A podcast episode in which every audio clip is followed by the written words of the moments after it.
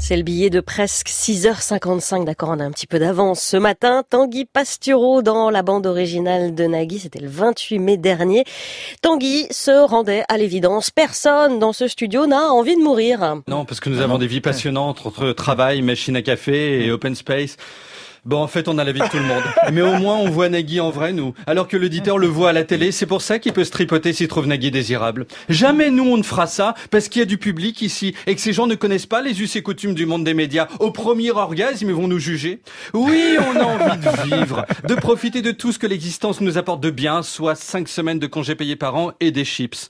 Mais bon, il faut bien mourir, c'est la loi de la nature. C'est ce qui fait que la vie est précieuse et qu'on a envie de kiffer notre race, et même la race de quelqu'un d'autre si on est pour le vivre ensemble.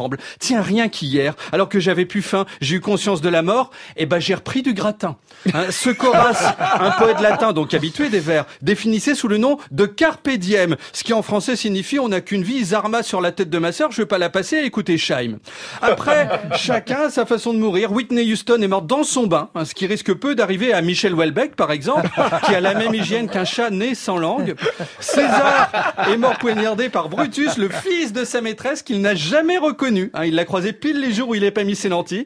Henri IV aussi est mort poignardé. Il a crié à Ravaillac qui arrivait avec un couteau. Non, arrête, je suis de la viande. Mais l'autre n'était pas vegan. Personne en 1610 n'était vegan. Un mec qui se nourrissait que de céleri, s'il partait pour la guerre de 30 ans, il tenait 7 minutes. Il restait 29 ans, 375 jours et quelques heures à tirer sans lui. Émeric Caron aujourd'hui, il fait deux télés par mois et le reste du temps des macramés avec son bouc dégueulasse.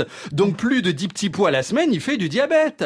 Bref, revenons à la mort parce que je voudrais pas qu'on rit trop. Hein, il est midi, l'auditeur mange. S'il explose de rire, il va envoyer de la blanquette partout sur l'auditrice, comme dans les films spécialisés si Cyril Lignac avait racheté Marc Dorcel. Oh. la mort, oh. c'est nul. Non. la mort, c'est nul. Sauf s'il y a un paradis. Hein, le musulman imagine alors retrouver 72 vierges, tandis que le catholique peut lui espérer rejoindre Sylvia Christel et Lolo Ferrari, d'où l'obligation d'avoir là au minimum un F2 parce que les ambiances clairement sont différentes.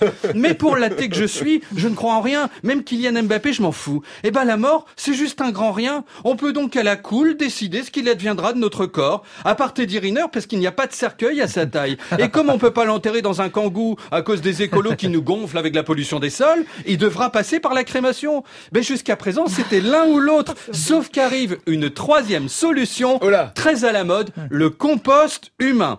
Alors le concept est simple, hein, on dessape tonton Bernard, après avoir vérifié qu'il était mort, pour ça on crie purée tonton, il y a le droit au logement qui est en train de mettre une famille de noirs dans ton appart, s'il ne réagit pas, c'est qu'il est mort, dans le cas contraire, il hurlera donne-moi ma carabine Josiane.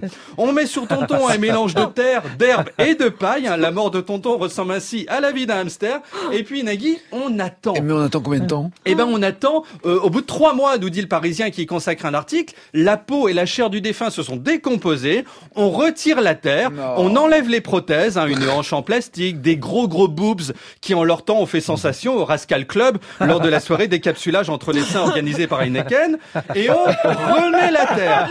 Mais en gros, tout ce qui est polluant, on retire, parce que le principe est que ce soit 100% écolo. Ensuite, au bout d'un an, tonton Bernard s'est transformé en humus, sauf en Israël où il se transforme en houmous. On récupère l'humus, on met tout ça dans son potager, ça permet de faire pousser des carottes. Hein, si on détestait Tonton Bernard, on peut alors dire enfin il sert à quelque chose ce qu'on l'a et au moment du pot-au-feu avoir une petite pensée pour lui. Alors à noter qu'en France, bah pour l'instant ce n'est pas possible. Hein. Le lobby de Jardiland a dû faire pression parce qu'ils ont peur de vendre moins de terreau. Hein. Mais aux USA, l'État de Washington vient de légaliser cette pratique. Un bus de touristes qui se crache dans un ravin, hop, un an après c'est un bio c'est bon qui regorge de Au resto, vous félicitez le chef, il vous répond non, c'est ma mamie qu'il faut complimenter les betteraves, c'est elle.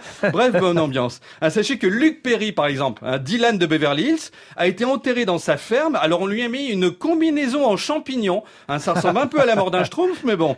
Donc là, il est en train de se biodégrader et dans neuf mois, on fera une Macédoine. Hein, la mort génère la vie. Pour l'instant, d'un vieil aïeul impotent, on disait que c'était un légume. Et eh ben si on le met dans le sol dans des fringues en champignons, il fait pousser des légumes. On reste dans le thème. D'autant que quand on est mort, on se fout de porter une veste en champignons parce qu'on n'a plus conscience du ridicule. Même si certains n'ont pas cette conscience vivant et dit de près Oh non, laisse-le, mais laisse-le. Aurait l'air plus crédible habillé en champignons champignons, hein, même avec quatre girolles sur la tête, qu'avec son look actuel. Il attend sans doute sa mort pour être dit. Bref, le compost humain, c'est formidable. Là autour de la table, on est 6-7. Si on crève tous maintenant, dans un an, Laurence Bloch, directrice de France Inter, fait une potée. La potée de Tanguy Pastureau dans la bande originale de Nagui